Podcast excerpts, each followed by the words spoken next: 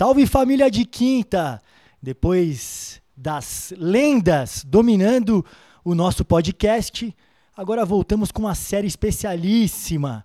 As novas estrelas, eles que já há algum tempo vêm sacudindo aí as quadras do NBB e fora do Brasil. Brasileiros com pouca idade, mas com muito basquete. Eu sou o Gustavinho Lima, tô aqui na Penthouse, bem postada aqui no Campo Belo, na casa do meu amigo Sal. Marcel Pedrosa, como você tá? Boa noite, Gu. Prazer te receber aqui. Prazer a gente ter esse convidado também. Boa noite para Daltinho. Vamos nessa. É, bem postado aqui no, na Penthouse do Sal, né? Nos cuidando, respeitando os protocolos. Álcool gel tá aqui. Agora, diretamente do nosso canal do YouTube, já dá para mostrar o álcool gel. Álcool gel, né? A gente torcendo para todo mundo é, ser vacinado o mais rápido possível. Né? A gente sabe que ainda está é, a um passo devagar a vacina, mas a gente torce para que mais pessoas fiquem imunes. Hoje teve uma imagem que me emocionou muito, que foi a da Mires sendo vacinada lá no Minnesota Lynx. Que imagem linda. Da Mires, um dos maiores nomes, se não o maior nome do basquetebol nacional na atualidade. Parabéns, Damires. Vem vacina. Daltinho não está presente, aqui fisicamente, mas está presente em energia do outro lado, lá nas perdizes, com uma estrutura monstra ali, com livros e tudo mais. Salve, Daltinho! Salve, salve, rapaziada, como vocês estão? Montei até um esquemão aqui para esse YouTube, né, irmão? Tamo chique. Salve pra galera que tá trabalhando junto com a gente, obrigado. É... E é isso, Gu. Estamos em épocas complicadas ainda desse Covid, então quem puder fica em casa, não custa nada a gente reforçar. Mas vamos embora, que hoje, hoje o negócio vai ser sinistro, fumaça, velocidade, crossover para tudo quanto é lado. Eu quero velocidade! Eu quero velocidade, já diria o João Estrela no filme de Celton Mello, né? Meu nome não é Johnny, quem não viu já fica a primeira dica aqui antes do podcast, porque hoje a gente vai ter velocidade é o jogador mais apimentado. Ele tem salse, ele tem os moves, ele balança todo mundo dentro de quadra e ele já é vencedor. É um garoto jovem, mas que já está aí há muito tempo como protagonista no cenário nacional. Já convocado para a seleção brasileira, já foi campeão do NBB. É um prazer ter você aqui, o monstrinho do basquete, Iago. Obrigado por ter você, obrigado pela presença aqui no de quinta. Eu que agradeço receber um convite de, de muita, muita qualidade desse e poder bater um papo com vocês e com todo mundo, para mim é, é sempre bom. E obrigado pelo, pelos elogios. Você é monstro, irmão. Na verdade, é isso mesmo. Seu apelido é perfeito. É o monstrinho do basquete. Ou o Nego Ney, né? O Neymar, o Neymar do basquete. A gente vai abordar, vamos falar sobre isso. É, e assim, a gente vai falar da sua carreira e vai falar dos seus dribles, né? Dos seus handles. Você que chacoalha todo mundo. Mas a gente tem um podcast que a gente admira muito, né? Que é o Knuckleheads. E eles têm uma pergunta clássica no podcast deles que é Who was the first guy to bust your ass? Né? Quem foi o primeiro cara que te bagunçou, né? Que te deu um chute na bunda, né? Então a gente queria saber você, você que já está acostumado a, a bagunçar todo mundo. Quem foi o primeiro cara que te deu uma chacoalhada quando você virou profissional? Quando eu virei profissional, acho que o primeiro cara que, que vem na minha mente assim foi, foi o Nezinho. Eu lembro que, que eu, ele estava no Vasco, eu cheguei no Paulistano com 17 anos. É, foi no meu, meu, meu primeiro jogo de, de televisão, eu lembro que, que passava no, no Sport TV. E o, o Gustavinho acabou, acabou me colocando para marcar ele e falou pressiona a quadra inteira, tenta roubar a bola. E foi uma coisa muito difícil para mim, porque Nunca tinha pegado um armador de muita qualidade como ele e chegar no profissional já poder poder poder ser do jeito do, do jeito que foi, eu entrando para marcar ele e, e, e eu teoricamente e bem mais rápido que ele, tentava chegar nos espaços antes, mas sempre quando eu chegava ele já estava em outro pensamento. Então foi um dos caras que que desde quando eu cheguei assim, mais, mais me marcou. É craque, cara. É, é embaçado, né? Eu sou suspeito para falar do Nezinho, porque ele continua desfilando e ele joga é, não vou comparar o Nezinho com o Iago, não é isso, mas ele também tem um estilo de jogo diferente, irreverente, desde lá atrás e sempre fez muito muito sucesso no basquete nacional. E, pô, me, surpreendeu essa resposta do Iago, gostei demais essa, de saber que o primeiro cara que ele teve dificuldade ali foi o Nezinho, que já devia estar ali nos 30 e altos, né, o Iago estreou no profissional em 2016, se eu não me engano, o Nezinho já estava ali nos 37, vamos por aí, é isso. Não, o Nésio é monstro e resposta do Iago alinhada com o coach, viu? Alinhada com o Gustavinho de Conte, porque quando ele veio aqui, ele falou que acha que o, o cara mais difícil de enfrentar no basquetebol brasileiro é o Nezinho. Ele falou que ao longo dos anos é o cara mais chato, né? Porque tem muito recurso, porque mata a bola de um pé, porque é provocador. Né? Então quem joga com ele ama ter ele no time, quem é, joga contra tem raiva, né? E cara, me chamou uma atenção uma coisa só para um, rapidinho. O meu primeiro jogo, assim, também de profissional, que, que eu me lembro, assim, que eu, que eu tenho memória, foi contra o Nezinho também, pelo eu pelo Pinheiros e ele no Coque. E eu tinha 17 anos, entrei para marcar ele, comecei a pressionar ele quadra inteira tal, aí ele já deu um flop lá, daqueles clássicos também que o Nésio gosta muito, acho que enganchou meu braço nele e tal. E aí eu caí, caímos nós dois. E o ginásio inteiro na cava do boxe começou: Ei, Gustavo, vai tomar no cu. Esse foi meu dos primeiros lances do basquete. Eu amei isso, eu amei. Eu falei, pô, eu tenho 17 anos, os caras estão. O ginásio inteiro do coque tá me mandando tomar no cu. Eu falei, pô, é isso que eu quero pra minha vida. Não, eu tenho, eu tenho certeza que quando o Nésio viu o Iago, ele já deve ter pensado também, vou querer, vou querer ir para cima, porque ele é bem competitivo. E o Iago era aquela lenda da base que a gente vai falar, mas todo mundo já sabia quem ele era, né? Mas para isso, posso ir para nossa clássica, pessoal? Vou nessa.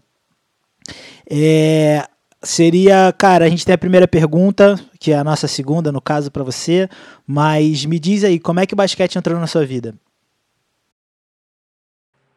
Na verdade, o, o, basquete já, já tá na, na vida da minha família faz muito tempo. É, meu irmão, meus primos é, sempre jogaram, é, minhas primas também, e eu sou um, do, um dos mais, mais recentes, assim, que, que nasceu, né? É, eu, já, eu já fui acompanhando, né? nunca fiz outro esporte, nunca pensei em fazer outro esporte. Apenas eu, eu lembro que com 4, 5 anos eu ia para creche é, aí todo mundo tinha o tempo de intervalo e eu subia para treinar basquete com o meu irmão. Então é, a, a, a gente fala que as pessoas normais ficavam brincando entre elas e eu ia jogar basquete. Então foi uma coisa que, que, que foi indo. É, eu não me lembro se eu, se eu gostava tanto de basquete no começo, mas eu sei que minha família inteira fazia, meus primos é, jogavam e eu tava ali to, todos os dias. E eu fui me apaixonando até que, que, que, que eu fui me destacando bastante e fui tendo, fui tendo oportunidades, fui vendo que, que realmente era, era aquilo que, que eu queria para minha vida. Mas é, o basquete tá na minha vida, mas veio de muito, de muito tempo antes, com, a, com meu irmão, com meus primos e assim por diante. Maravilha. É, e começou assim, desde a base, o que eu já ouço falar é que você era o rei. Eu cheguei a assistir ali no juvenil alguns jogos seus absurdos pelo paulistano, né, uns clássicos ali contra o Pinheiros e esse derby maravilhoso de ter na categoria de base, os dois ginásios lotados, né?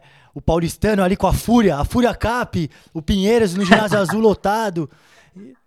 Então eu queria que você falasse um pouco dessa rivalidade aí e esse, né? E você também pelo Palmeiras. Você antes disso também pelo Palmeiras, já marcando território ali como um jogador craque de bola desde a base. Uh, desde quando eu cheguei no Palmeiras, eu tive uma, uma, uma passagem pelo Rio de Janeiro também, onde eu fui para um clube que era o Jequiá, que não era um clube muito conhecido. E de repente eu cheguei lá, comecei a, a ser cestinha no campeonato, levar o time para assinar esse campeonato e, e cresceu muito. Eu acabei indo para o Palmeiras, onde já era, já era um clube que, que apoiava muito o basquete, é, já era um clube que, que era vencedor nas categorias de bases e, e eu cheguei num, num time que já era bom e ficou ainda melhor. Então, é, eu, eu lembro que desde os 13 aos 15 anos a gente ganhou todos os títulos e, e ficamos 59 jogos invictos, eu acho, alguma coisa assim. E a, ali foi criando uma rivalidade muito grande, porque a gente sempre chegava na final contra o Pinheiros, contra o Paulistano, e, e foi assim por, por, por muitos anos, até que eu, que eu pude, que eu recebi a proposta de ir para o Paulistano, e, e, e, pude disputar uma final do Sub-19, que no time do Pinheiros era o Ruivo, o Cauê, que hoje está no Corinthians, Aquiles, uh, e tinha outros jogadores, no Paulistano era eu, de Kembe, o Beto, que está no, no Paulistano ainda, o Anderson, e foi no ginásio azul, azul. Acho que da base inteira, aquele é o jogo que eu mais me recordo. É, porque parecia, parecia realmente jogo de, de, de adulto e de final mesmo de adulto, porque o ginásio estava lotado, todo mundo torcia. Não era aquela, aquela torcida de base que os, que, a, que os pais estavam lá e, e não sabiam o que era basquete, só queria torcer pelo filho. Era realmente um jogo, jogo de basquete que, que as pessoas sabiam quem estava ali na quadra. E eu, Ruivo, Danilo, o Danilo Senna era do Pinheiros, a gente sempre, sempre teve uma rivalidade muito grande, porque um ano era um melhor jogador do, de São Paulo, outro ano era outro, outro ano era outro ano, um era convocado para a seleção, outro não era. E, e a gente poder se, se enfrentar na, naquele ano é, e com uma final juvenil daquela para mim, é, às vezes a gente se encontra e, e fala, foi uma da, da, das melhores, dos melhores jogos que a gente é, participou entre, entre, a gente, assim, é, por conta da rivalidade, Paulistano e Pinheiros. E desde ali criou uma rivalidade muito grande também, que você vê hoje na LDB, vê hoje até em Sub-12. É, você tá no Paulistano, as pessoas. O único time que fala que não quer perder é contra o Pinheiros. E você tá no Pinheiros, o único time que eles não querem perder é Paulistano. Então é uma coisa que, que, que cresce mais o esporte, né? Eu sempre gostei muito de, dessa rivalidade e poder vivenciar esse clássico dos Jardins para mim foi uma coisa muito, muito, muito gratificante. Eu tava lá nesse jogo, pô, realmente tudo que você falou é verdade, cara. O ginásio tava fervendo. Eu já vi o ginásio azul ferver em outras oportunidades também, mas aquele jogo foi bem emblemático. E como você falou aí, 5, 6, 7 caras estão jogando em alto nível hoje. Então foi uma final bem. Era os galácticos da base já. Mas vou voltar um pouquinho, rapidinho no, no tempo, Iago. Quero contar uma passagem que eu tive com você, primeira vez que eu tive jogar. É, eu já tinha escutado falar nessa lenda, Iago Matheus do Palmeiras, o cara que é, é, o melhor do time que nunca perdeu, que tá dois anos sem perder. E aí você foi jogar uma LDB, você era muito novo ainda. Isso foi em 2015, lá em Uberlândia. É, era um time do Palmeiras, tinha o Murilinho, tinha, eu não lembro muito bem o seu time. É, o Filé era o técnico. E eu lembro de ter conversado com alguns técnicos de base nos bastidores e falar que eu estava muito ansioso para te ver jogar, porque eu nunca tinha te visto jogar. E se eu não me engano, poucos meses antes você tinha ido para uma seleção brasileira, uma Copa América, e a seleção não foi muito bem, talvez você não tenha ido muito bem também. Acho que foi uma primeira competição ali de altíssimo nível que você teve e os técnicos estavam super desconfiados de você. Eu não vou citar nomes aqui, não quero te colocar contra ninguém, nem expor ninguém, mas muitos técnicos da, daquela MTV falavam que, ah, não, é muito baixo, ah, porque em alto nível, ah, porque é isso. E aí eu falei, cara, eu vou esperar para ver, eu não vou ficar falando de algo que eu não conheço. E aí veio o primeiro jogo, vocês pegaram o, o time da casa, que era o Praia Clube, um time muito bom, e que não era só bom, era um time mais velho, assim. Os moleques tudo tinham 20, 21, era um time dos mais velhos que tinha no campeonato, né? A LDB Sub-22. E eu nunca esqueço, Iagão, você matou seis bolas de três, fez 24 pontos e o Palmeiras ganhou. Eu queria saber se você lembra desse jogo, porque para mim marcou demais. Nesse, nesse dia eu não tive nenhuma dúvida que você ia ser jogador profissional.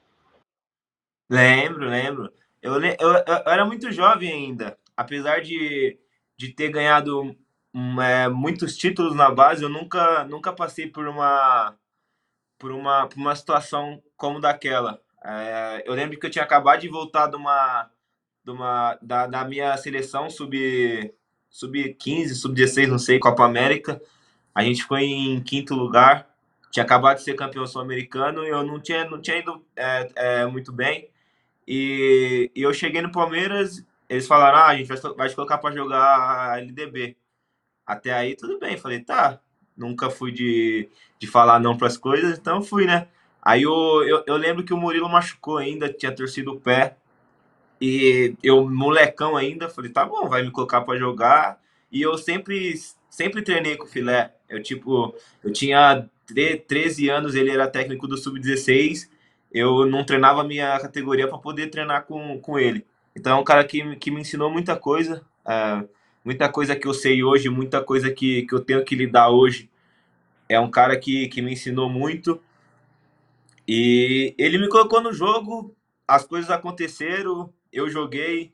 É, eu, eu, lembro que quando acabou o jogo, os caras os cara perguntavam, perguntavam Iago, você, você sabe o que, que você fez? Eu falei, não, joguei, joguei o jogo normal. Errei algumas coisas, era pra, era pra mim. Era, era pra mim ter feito 40 pontos, que nem eu faço, que nem eu faço na, na base, mas eu errei, errei algumas coisas. Tipo, normal. E, e depois, e, e depois de, de, algum, de algum tempo, assim, de, de algum me, alguns meses, eu lembro que, que foi, foram, foram semanas de muitos jogos. E depois de alguns meses, eu, eu enfrentando jogadores é, que hoje são protagonistas, eu falo, caramba, eu com 16 anos, é, tava disputando contra esses caras na LDB, e hoje eu ainda tenho 22, ainda tô jogando contra eles e eu tenho muita coisa para melhorar ainda. Então é, é uma coisa que eu agradeço muito o Palmeiras por ter, por ter, por ter me dado essa chance de, de confiar num garoto tão jovem quanto eu.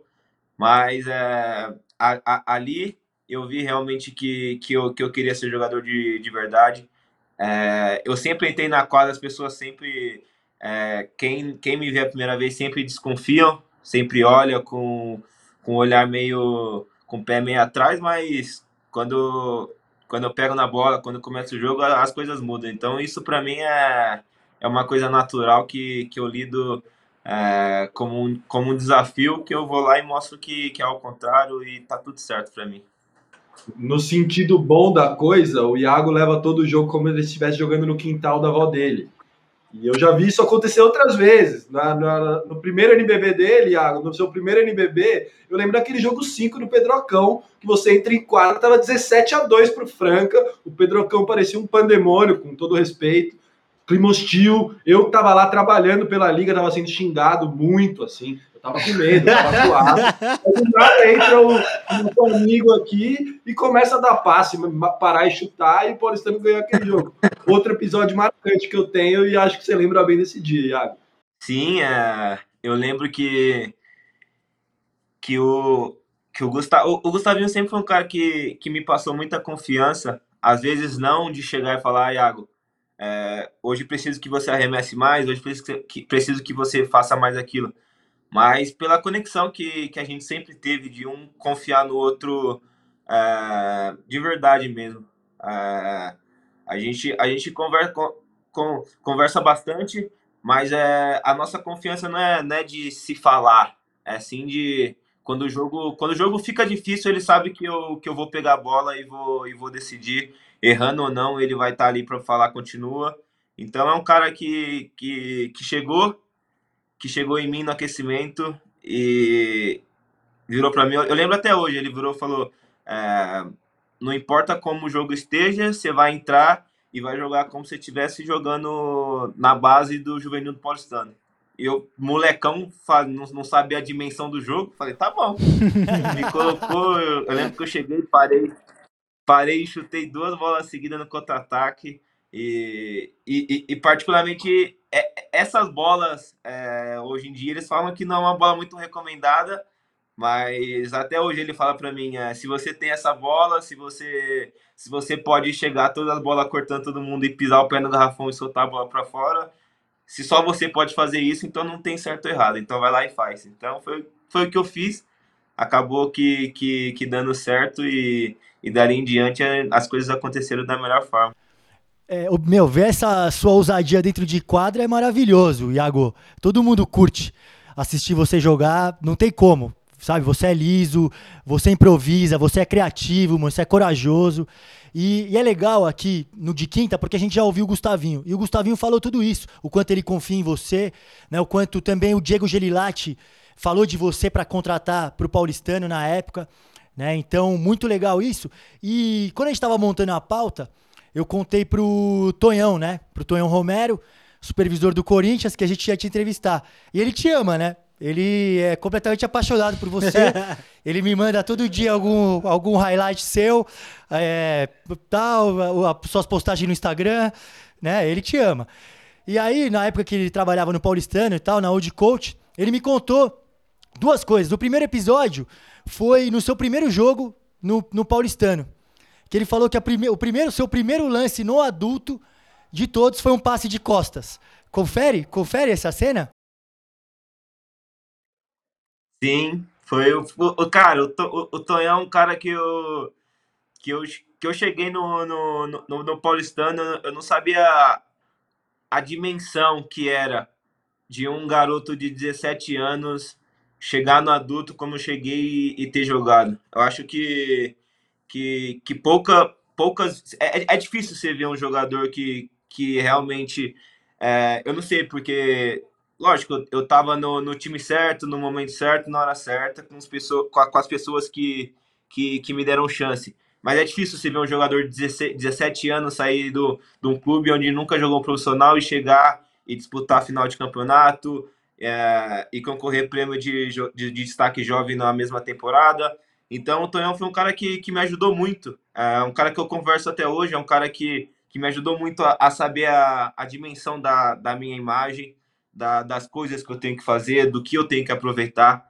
Então, é, é, é esse passe que ele, que ele te disse foi verdade. Foi uma bola que foi contra o Caxias. Eu, eu tava no mismético pivô, eu cortei o pivô, veio ajuda, eu dei um passe de por trás das costas assim pro, pro Renatão, ele matou a bola de três. E foi meu primeiro jogo e não e, e nesse e esse passe foi foi top top 5, eu acho, do de assistência do Pode então, então. É, é isso que eu ia falar. É isso obrigado, que eu ia falar. Obrigado. Pode agradecer o cara, porque quem escolhia tá, tá, tá, tá na nossa mesa aqui. Genial. Iago, e é até complicado de chamar de, de jovem estrelas, porque a gente escuta o seu nome há muito tempo, cara. Desde a base, eu lembro de escutar seu nome no Rio de Janeiro ainda. Tem um moleque do Palmeiras que destrói, babá, babá. E, mas me diz uma coisa, quem são as suas inspirações dentro desse processo aí? Tudo bem, você tem 22 anos, ainda tem, muito, tem muita, muita gente para conhecer. Mas assim, até do, do seu jogo e quem te ajudou, você falou um pouco, mas do seu jogo especificamente, Brasil e NBA ou qualquer pessoa fora, quem são suas grandes inspirações? A minha grande inspiração de, de verdade mesmo assim é, é, é o Neymar não pelo pelo que pelo que é pelo que ele é fora da quadra, até porque não, não existe certo ou errado, mas pelo que ele é quando as pessoas é, apontam o dedo apontam o dedo para ele e ele vai lá e, e prova o contrário, é, pela pela felicidade que ele tem de jogar. Então é uma, uma um dos caras que eu, que eu tenho como ídolo é ele é um cara que eu aprendi a amar de verdade vendo jogar o Campasso também. É um cara que, que eu tenho uma, uma amizade, falo com ele direto. É, Stephen Curry, Marcelinho Huertas, é um cara que dispensa comentário, que, que eu pude ter o prazer de, de dividir é, grandes momentos com ele e aprender muita coisa. Então, é, são jogadores que, que, eu olho, que eu olho bem de perto e, e, e aproveito tu, tudo que fazem Hoje em dia tá, tá muito mais fácil pela internet, então é sempre que tem alguma coisa eu tô, tô de olho. Você ganhou uns corações né? falando Campazo, hein? Ganhou uns corações, hein, Gustavo, Não, falando Campazo aí, botando Campazo maravilhoso. O Iago é o mini Campazinho, né, do Brasil. É isso, é o nosso Campazo aqui, velho. É monstro. Não, e aliás, você tem uma história muito legal com o Campazo, né? Que ele te deu a camiseta do Real Madrid, né? Número 7 e fez elogios ao seu jogo e tal, falou que você estava bem na seleção brasileira e tal. Como é que foi essa história? Uh, eu, le eu lembro que ele jogou com o Benite e uma vez a gente estava na seleção é, e eu sempre perguntava pro Benite como que era ele, né? E o Benite sempre falava bem dele e foi aí que eu comecei a acompanhar mais de perto. Isso faz uns três anos já que eu conversava com o Benito sobre isso. E eu fui lá e segui ele no Instagram. Aí ele foi lá e me seguiu de volta. Aí eu, caramba, falei, o Campasso me seguiu. Aí eu fui lá e é, mandei uma mensagem para ele, ele respondeu. E de lá em diante a gente sempre, sempre que acontece alguma coisa, é, ele, ele fala comigo, eu falo com ele, que nem saiu a convocação da seleção para o Mundial. É, eu postei lá, ele, ele, ele mandou uma mensagem falando que que, que tava louco para jogar contra mim, porque a gente ia disputar um campeonato na, na França. É, quando, eu, quando eu fui para o Flamengo, ele mandou boa sorte, pediu uma camisa, eu mandei para ele, ele mandou uma, uma para mim. E é um cara que eu, eu até fiz uma, uma pergunta, algumas perguntas para ele, é, como que foi como que foi para ele se tornar o campasso que ele é, né? Porque ele não, ele, não, ele, ele nunca foi, ele é porque os, é, falam que desde a base, é, quando ele jogava na base, ele não era o melhor do time, ele não era o armador que ele é hoje. Ele é um cara que foi evoluindo, foi evoluindo até chegar onde ele chegou. Então, é como foi, como é a rotina dele, como é o treinamento, o que ele faz, o que ele come, o que ele deixa de comer. Então é um, é um cara que, que eu sempre sempre tenho, o, o que eu tenho de curiosidade eu vou lá e pergunto para ele e é um cara que está sempre atencioso. É, até me chamou para treinar com ele em pré-temporada. Ele falou que vai muito pro Rio de Janeiro, essas coisas assim. Então é um cara que, que, que eu agradeço a Deus por ter, por ter conhecido e por ter, por ter ele como amigo. Uau! Ó, quando essa pandemia passar, a gente vai filmar esses treinos e entrevistar vocês dois depois em loco, lá no Rio. Fechado. Irado. Vamos gravar um X1. E, e você tá bem demais de referência também, né? Vamos gravar. Vamos gravar esse, esse X1 vai ser louco, hein, Daltinho? Quem será que leva, Daltinho? Ixi, não sei, hein, cara. Eu vou, no X1 eu, eu, voto no Iago, irmão. Até porque o cara argentino vai chegar aqui, eu não vou. Já, já, era, já escolhi um, entendeu? Na hora que ele chegar falar espanhol, o Iago falando português, eu já escolhi na hora, entendeu? É isso. Mas, é, mas maravilhosas as referências. Marcelinho Huertas também estava aqui na série Lendas. Para quem não ouviu, o episódio está incrível. E é uma referência pra gente aqui também, um cara, um cérebro dentro de quadra, um gentleman fora, gente boa demais. Né? É, você falou do Curry também, o cara que mudou o jogo. Sal escreveu um texto muito bonito também falando sobre isso na newsletter. E você falou do Neymar, né? Que você é conhecido como Ney, né? Dentro do basquete. E, e aí eu queria que você falasse quando a, aquele episódio, aquela vez que o Neymar no Globo Esporte mandou um tchau pra você lá no treino da seleção. Falou, falou, falou, Iago, tamo junto, moleque, não sei o quê. Qual que foi essa sensação de receber esse alô aí do Neymar? Não, foi animal. É, o, o Tonhão, até hoje ele brinca. Eu chego, eu, eu, eu, chego, tipo, a gente vai jogar contra o Corinthians, por exemplo. Eu chego lá, ele fala, caramba, você tá no estilo do Neymar, que não sei o que, coisa assim. Porque ele sabe que, que eu sempre Sempre, sempre fui fã. Ele também, ele também gosta muito do Neymar e, e sempre é um cara que tá sempre alegre também. É um cara que é coração imenso. E, e ele falou um dia, falou, a gente vai quando, quando, quando tiver jogo do Brasil aqui, a gente vai fazer uma reportagem com você. Falei, não, Tonhão, você não, você, você, você não tem tudo isso, você não, você não tem essa bola. E ele foi lá e fez, fez o cara mandar um abraço para mim. E, mano, foi animal, porque a, além de ter sido no Globo Esporte, foi uma. Foi uma. Vai, três minutos ali que, que vai ficar guardado para sempre na minha memória, porque é um cara que eu gosto muito e. Eu, eu, eu nunca conheci ele pessoalmente, mas pelo menos ele já sabe meu nome e vai ter uma resenha minha dele, se Deus quiser. Já tentou mandar quantas vezes mensagem para ele no Instagram, Iago? Ou nunca tentou? Eu tenho. Não, já, já marquei ele na, na, na, nas histórias assim. Mas eu, eu sou bastante amigo do, do Gil, que é um parceiro dele que fica 24 horas com ele. É, do, do J Mancini também, que é um parceiro dele. Então eu sou bem amigo do, desses caras assim, mas eu nunca, nunca tive a oportunidade de, de conhecer ele. O Gabriel, o, o Gabriel Jesus é um cara que eu, que eu converso. Que eu, o Gabriel Jesus eu converso às vezes. Mas com ele nunca, nunca cheguei, não. Jogar um basquete naquela quadrinha dele lá, imagina. Que isso. Já pensou? Que ele fez errar com, uma. O grafite do cobra. ia, ia ter que mandar ele desenhar o teu rosto ali, ó. Desenha meu rosto aí, irmão, nessa parada aí é do lado verdade, velho. Tá o Iago lá, irmão. Vamos cobrar o Neymar. E e, Iago, falando, falando nisso, falando nesse swag seu, estilo Neymar, estilo boleiragem, monstro, uma outra característica também é, né, que chamou atenção foi no Jogo das Estrelas. Quando você foi junto do Tiaguinho lá, subiu no palco e começou a cantar Ousadia e Alegria. Como é que foi essa história aí? Conta pra gente. Foi. O, o Leandrinho, Leandrinho é bem, bem amigo do, do Tiaguinho. E, o, e eu zoava com o Tonhão. Falei, Tonhão, se ele cantar Ousadia e Alegria, eu vou subir no palco com ele. O Tonhão falou, não, você não vai subir não, que não sei o quê. Falei, tá bom. Aí eu, aí eu combinei com o Leandrinho antes, né? Falei, Leandrinho, se você for no palco, você me leva. Aí falou, tá bom, neguinho, tá bom. Aí o Thiaguinho chamou ele lá, ele me chamou. Quando eu fui ver, tava eu e ele lá no palco e os caras entrevistando a gente. Aí o Tonhão ficou louco, começou a gritar lá de baixo. Ficou louco. Boleiragem máxima, monstro, nível hard. E foi animal porque foi no meu primeiro jogo das estrelas, então eu tava empolgado pra caramba. Foi lá no Ibirapuera, cheio de gente. Aí o Tonhão falou assim: não vai fazer isso. Eu falei: eu vou, você vai ver. Aí os caras chamaram o Leandrinho lá, eu fui atrás, ele me chamou. Histórico. E o ano seguinte, segundo você já virou boy band, praticamente. Já era Iago 67 ali. Lembra que a gente foi lá no estúdio, teve aquele clipe.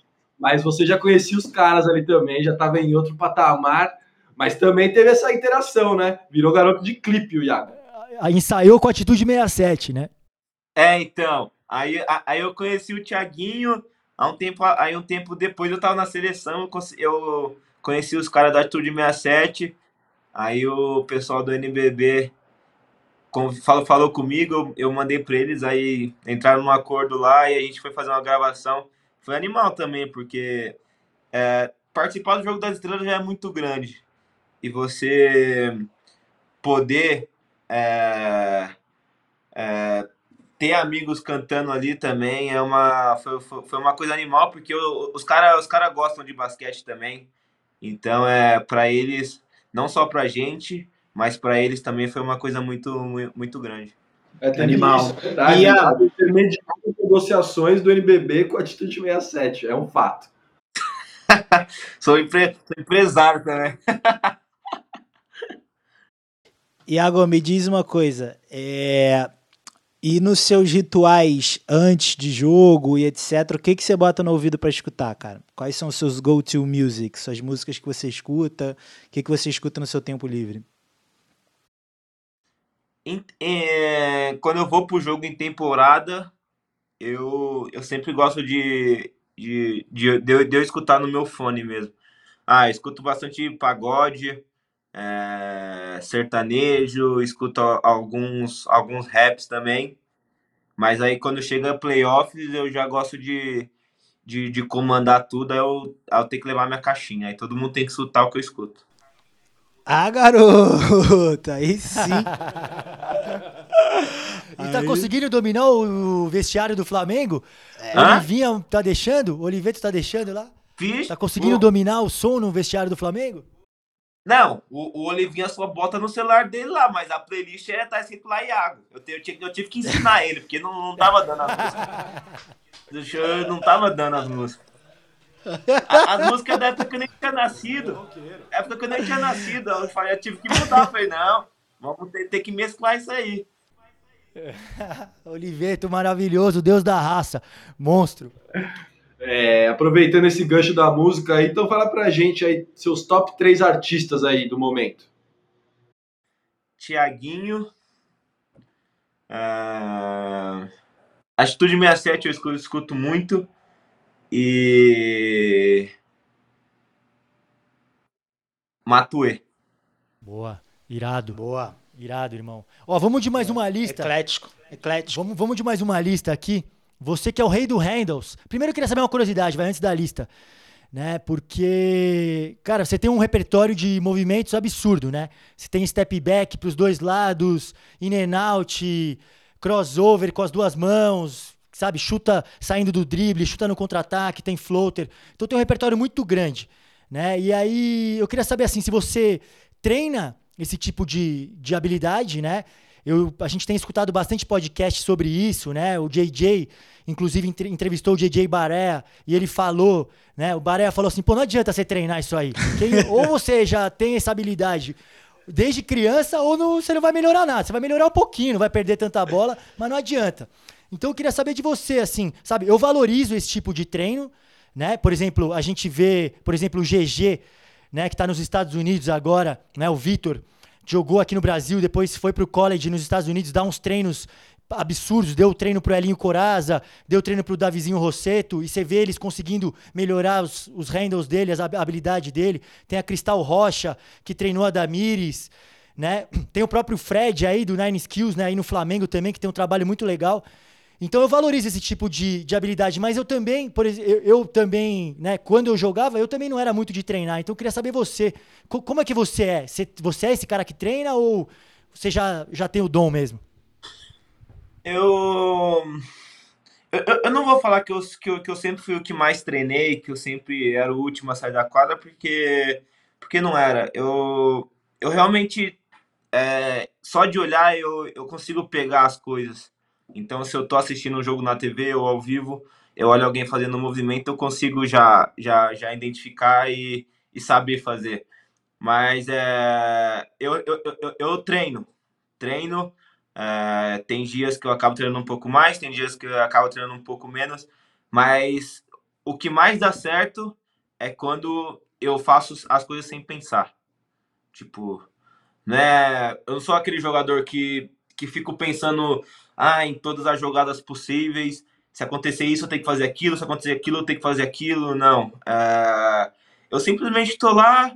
É, se, se, o cara tá me defendendo, eu coloco um pé na frente, eu ataco esse pé. Se ele, se ele for para trás, eu volto. É, se ele for para trás, eu, eu volto. Se ele não for para trás, eu continuo. Eu não sei, só vou lá e faço e eu sei, eu, eu, eu treino, eu treino para ter aquilo comigo, mas na situação do jogo eu falo, ó, oh, vou fazer um step back para esquerda, não. Eu vou estar ali, se o cara, qualquer brecha que o cara me der, eu vou fazer uma coisa, se ele recuperar, eu faço outra. Então é mais fácil. É isso, é, é Iaguinho, ousadia e alegria. Já derrubou até os caras no NBB, tem vídeo. Derrubou o Guilhermão, que é ex-parceiro de time. É mancada, hein, meu? Então, eu não, não, eu não fiz muita coisa. Eu, eu, eu só troquei a direção, ele tentou acompanhar e, e foi. Mas não, eu não pensei, eu não, eu não olhei para ele e falei, vou deixar ele no chão. Só foi e aconteceu. Aconteceu. Eu, mas um cara que ele não deixou no chão, mas deu uma chacoalhada que poucos caras fazem isso, é o Alex Brabo. E foi na primeira final lá, no jogo lá no CAP, Paulistano e Bauru, que ele deu um Deu uma chacoalhada, o Alex perdeu a base, o Iago consegue chutar a match de três na, na cara do Bravo. Eu deixei. Eu, eu deixei o Rudy Gobert também no chão, mas eu não matei a bola. Uia! Manda uma, vídeo, manda vídeo que a gente quer ver o Gobert no chão. Que demais. E. Mas aí falando dos seus handles, né? E falando dessa nova safra de armadores aí é, dos Estados Unidos, na verdade, não. Eu vou, vou primeiro numa outra safra, vou deixar essa, essa de no, dos novos para o Daltinho perguntar depois. Eu vou perguntar uma, uma dos mais craques de todos, é, habilidosos, né? Então, eu quero saber: três armadores, titular, banco e corta. Curry, Damian Lillard e Kyrie Irving. Começa, corta. Não, começa banco e corta. Curry começa, banco Lillard, eu corto o Curry. Calma aí que eu não entendi. Repete, fala de novo. Qualquer uma escolha ia ser, qualquer uma escolha ia ser injusta. Então eu, eu começo com o Curry, o Lillard no banco e o Curry eu corto. Uau. Uau. Animal. Vamos do. Manda da New, New Generation, Dalton. New Generation, hein? Calma aí. New Generation, é, nova geração, Jamoran, Lamelo Ball ou Trey Young. Mesma coisa, mesma lista. Começa, corta e banco. Trey Young. Trey Young. Trey Young joga, começa. Lamelo pela ousadia no banco e corto o Jamarone. É isso, se você não mete bola, você não vai jogar já. Treina o chute aí, meu querido. Animal. Faz a última para fechar, Sal, dos amigos. Não, é, é boa, mais ah, É, pô. Agora que é, vai ficar mais difícil, né? Tava fácil. Você podia falar qualquer coisa, os caras nunca vão ver ah, o Iago lá. Mas agora eu quero ver, Iago, que a gente vai te botar na maior fogueira. Todo, todo entrevistado, pelo menos, tem que ter uma fogueira aqui no de quinta, a sua é essa. Então é começa, banco e corta. Três caras que jogam no NBB. Seus parças, Lucas Dias e Jorge, e seu brother de time Marquinhos. Puta merda.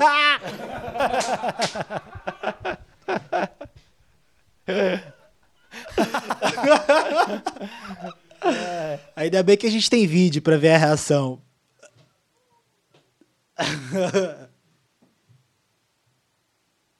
Marquinhos, Marquinhos começa. Puta merda.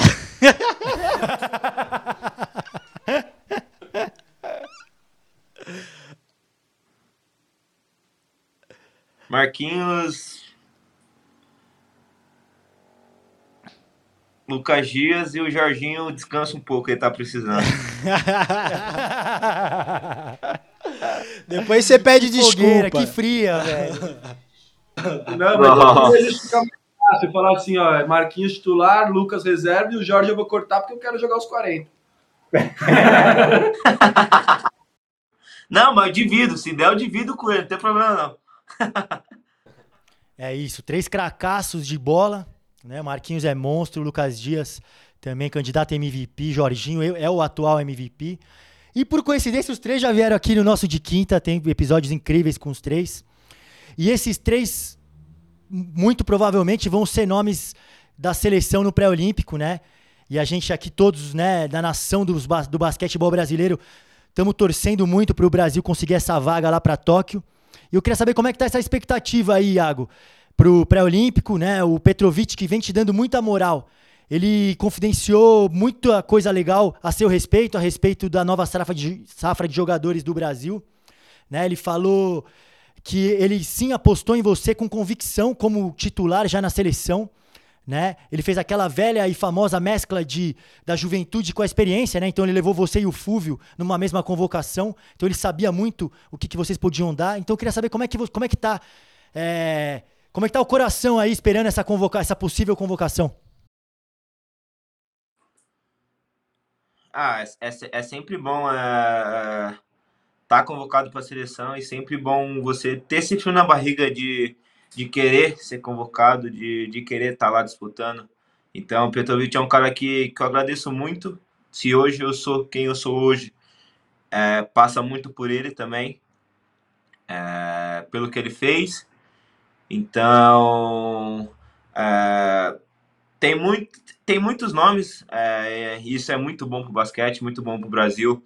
É, temos muita, muita chance de ir lá e, e conseguir a vaga para a Olimpíada, mas precisamos estar tá, tá preparado. É, tudo pode acontecer. É um ano, um ano bem complicado, que não sabe como vai ser as coisas ainda, mas é um ano bem complicado que, que além de, de nos cuidar dentro da quadra, a gente tem que nos cuidar fora para poder estar tá, tá 100% e, e com a cabeça 100% naquilo para conseguir a vaga. Então, é, quem tiver os 12, quem, quem tiver na lista que, que, que ele convocar, eu tenho certeza que, que, vai dar, que vai dar mais que o 100%, porque o Brasil merece, merece essa vaga, merece estar tá, tá brigando entre, entre as melhores seleções. Demais, a gente tá torcendo também para você pra gente conseguir a vaga e pra você estar tá entre os 12 também. A gente gosta muito do seu jogo, né? Eu acho que o Brasil tá sim muito bem servido de armadores. É, mas tem um jovem ali também pegando experiência para os próximos anos, seria incrível. E também botando pimenta, botando fogo né, no jogo, seria, seria incrível. E foi muito legal também a entrevista com o Petrovic, né? Porque ele é um cara. A gente ficou espantado com. É, com é, como ele estava à vontade com, com o nosso Big Tree aqui do de quinta. Né? Ele foi muito honesto, muito sincero nas, na, na, nas opiniões dele.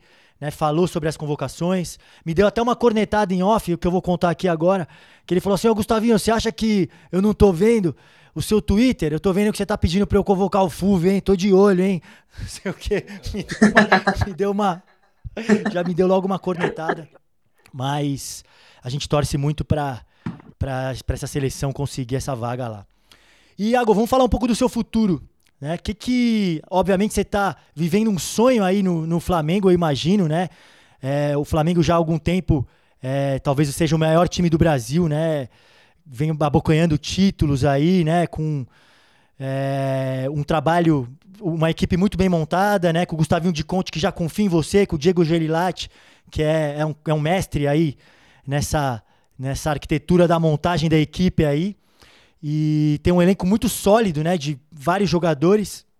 Então, queria saber como é que tá essa reta final de NBB, o que, que você espera nesse para essa reta final, como é que que, que vocês estão vendo? E a Liga das Américas, né? Que tem os. A gente tem a sorte de ter o Marcelzinho Pedrosa como comentarista do Dazone lá também. Então, de quinta atacando em mais uma production aí, indiretamente. Mas como é que tá o Flamengo e como é que tá o, futuro? O que, que você pensa pro seu futuro aí? Europa, NBA, como é que são os seus sonhos futuros? Cara, eu nunca. Eu participei de um time muito vencedor, que foi o Paulistano. É, em todos os anos que, que, eu, que eu estava lá, foram, foram ano, anos ótimos, mas igual igual esse grupo, igual, igual é no Flamengo, é, é diferente. É, a gente está não sei quantos jogos é, sem perder e estamos a, a, reta, a reta final de, de, de disputar a, as finais da, da Champions League. E às vezes, quando quando a gente é, é poupado nos treinos ou, ou até mesmo nos jogos, é, quem é poupado fica puto porque quer estar tá lá e quer jogar, porque sabe o, a, a força do, do elenco. Então, é, se, se o Balbi tá na quadra e sai e eu entro e, e entro bem, ele sabe que ele vai esperar mais um pouco para poder entrar, mas é, é mais que o normal, como, como às vezes acontecia com a gente antes se o Olivinha sai e o Léo entra e o Léo vai estar tá muito bem, ele sabe que ele vai demorar um pouco para entrar. Então é, é um time que, que gosta de vencer, que, que briga muito por, por, por, por espaço um pelo outro, que, que às vezes no, até no próprio treino sai, sai, sai algumas confusões, porque é um time que, que gosta muito de. que é muito competitivo, mas é um, é, é um time que apoia muito o outro. É, é um time que ca, cada um é, não vou falar que, que se amam, mas que tem um respeito enorme pelo, por, por quem está do lado. E é por isso que, que as coisas estão dando certo para a gente. É, a gente passou por um momento difícil no, no começo do, do, do campeonato, que a gente perdeu para o São Paulo e para o Corinthians, mas é, colocamos a cabeça no lugar e sabíamos que, que a gente estava disposto a passar por isso, porque qualquer time pode perder, qualquer time pode ganhar ainda mais num campeonato tão disputado, tão disputado como o NBB. Então é, a gente teve cabeça no lugar, treinou cada vez mais, é, nos respeitou. É um time que, que se respeita desde o do, do cara que manda ao último jogador. Então as coisas estão dando certo. E a expectativa é que, que, que o Flamengo possa estar tá, tá em todas as, as finais possíveis, possa conquistar todos os títulos possíveis. É, infelizmente, é, temos que lidar com a, com a falta do Balbi, com a falta de, de, de, algum, de algum outro jogador, mas isso não, não importa. O, o elenco foi montado para brigar por títulos, então é que nem o Gustavo fala: se, se alguém tiver que jogar 40 minutos e, e ser 100% 40 minutos, vai ter que jogar, porque tá no Flamengo é, é ser isso, é, é vencer a todo custo, não importa se a bola não tá caindo, é, vai ter que arrumar alguma forma de, de, de ganhar o jogo e, e poder vencer com, com o Flamengo. Bom demais. Flamengo tá, tá, tá, tá difícil. Mas me fala um pouco do futuro, então. É, o que, que você planeja para o seu futuro? Europa, NBA, que que, qual que são os seus sonhos futuros? Eu tenho muitos sonhos, é, sempre tive, e é por, por conta disso que que eu acordo todos os dias para fazer o que eu amo, que é jogar basquete. É, tenho o sonho de, de jogar na NBA, tenho, tenho o sonho de jogar a Olimpíada pelo Brasil, de, de, de ir para a Europa. É, eu tenho o sonho de, de, de ser muito grande, é, não só no Brasil, mas, mas no mundo. É, hoje em dia, você vê, as pessoas falavam que antigamente jogador baixo não conseguia jogar. Hoje em dia as coisas já, já estão mudando.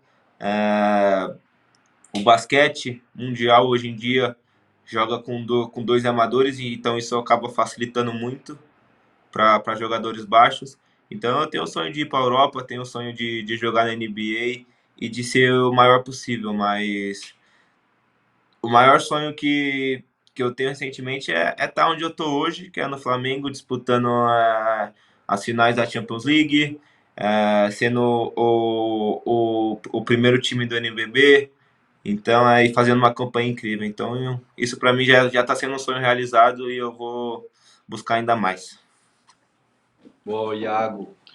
É, para quem não sabe, a gente está gravando esse programa hoje, terça-feira, 6 de abril. O Flamengo jogou ontem contra Caxias, encerra sua participação no, na primeira fase do NBB amanhã contra o Cerrado e já viaja na quinta-feira de manhã para Nicarágua para essa fase final da Champions League. Então, o tempo do Iago está muito requisitado, mas a gente quer agradecer já. A gente tem que chegar ao fim. Foi muito legal esse bate-papo e agradecer de coração não só você ter topado, você ter disponibilizado seu tempo aí no meio dessa agenda tão corrida que vocês estão vivendo nessas semanas, mas também por ter jogado limpo aqui com a gente, ter se divertido e a gente ter colocado aí um episódio legal é, para o pessoal ouvir, conhecer um pouquinho mais de você, né?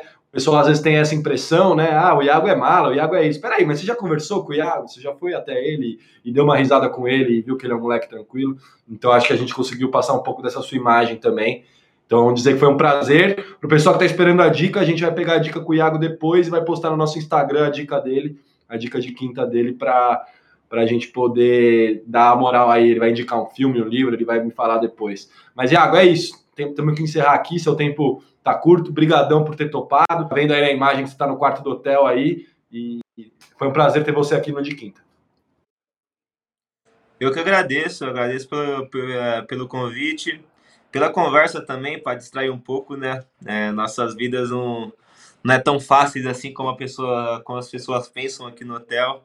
Então, poder te tirar um tempo para dar uma risada, poder contar algumas histórias é, é sempre bom. E conte sempre comigo. Tamo junto. Boa, irmão. Obrigado. Você é referência. Um dos armadores que, que mais legal de assistir jogar é você. Não tem, não tem como né? Você, meu, você traz coisas diferentes para o jogo, todo mundo curte, né? Fala, cara, aquele baixinho é demais, né? Então, é isso, cara. Obrigado por ter você aqui solto, como dentro de quadra, foi aqui no podcast. Você é monstro. Valeu, irmão. Obrigado, Iago. Eu, Tamo junto. Obrigado, é nóis. Eu prometo que eu vou torcer para você, pro seu clube, eu não, não posso não posso, né? Afirmar porque eu sou botafoguense, mas para você eu prometo que eu torço, irmão. Sucesso aí no seu futuro. abraço, obrigado. Já tá de bom tamanho, é nóis. Valeu.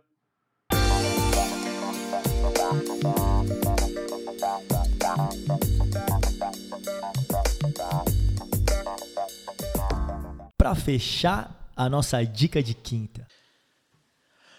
Minha dica de quinta hoje é um podcast para variar. É, vou dar uma dica de um podcast que está bombando. Escutei na rádio CBN a dica, é, chamado Noites Gregas. Nunca imaginei que eu ia gostar de mitologia, nunca foi um interesse meu.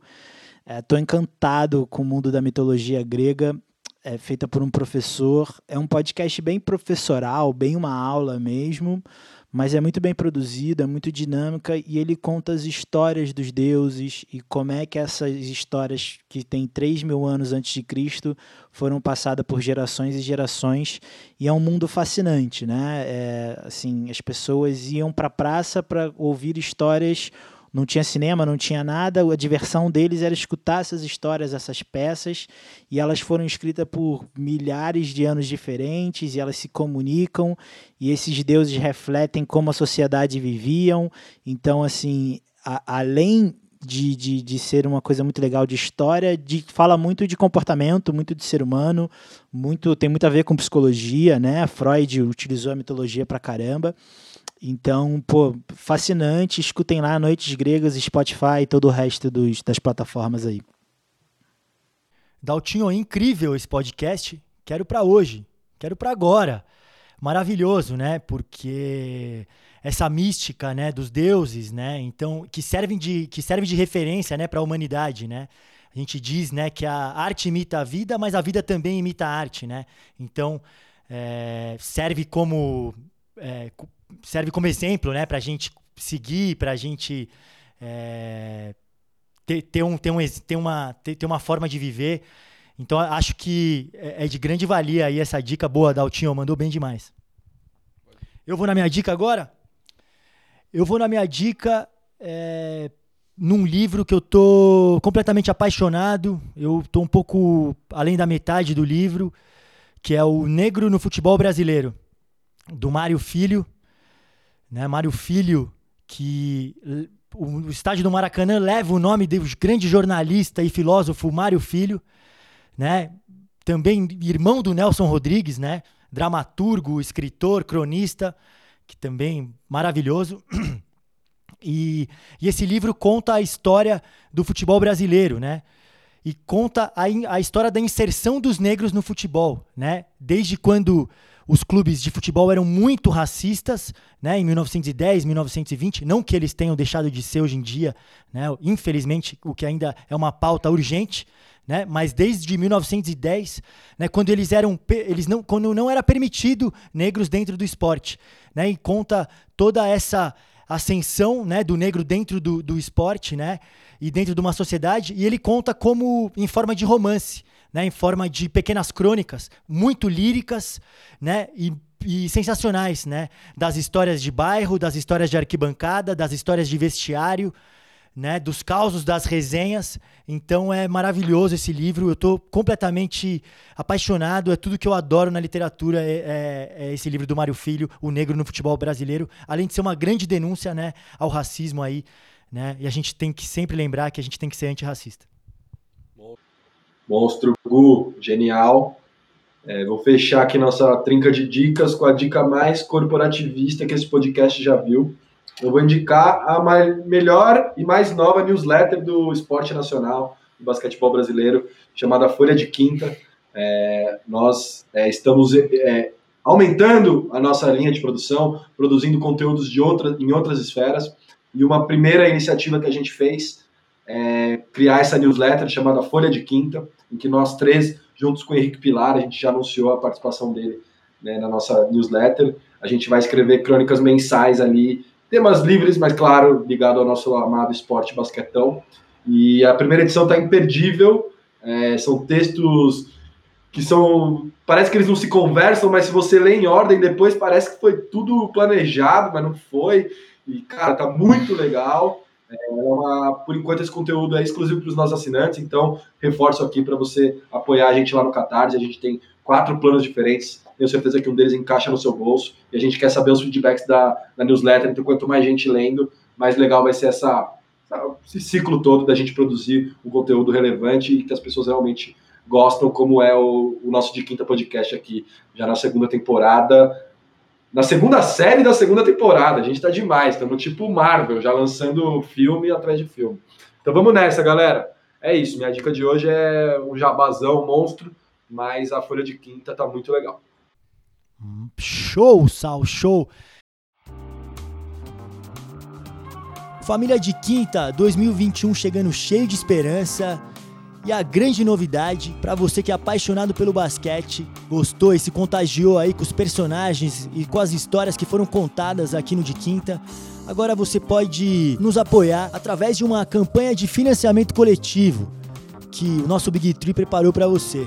E tá cheio de coisa legal desde newsletter até um racha especial com o nosso Big Tree e convidados. Já pensou isso? É só entrar no catarse.me que todas as informações e descrições estão lá. Você procura de Quinta Podcast, se torna um apoiador e torna o nosso sonho possível. Vamos estourar nesse 2021. Obrigado a todos os ouvintes e vamos que vamos. Um forte abraço!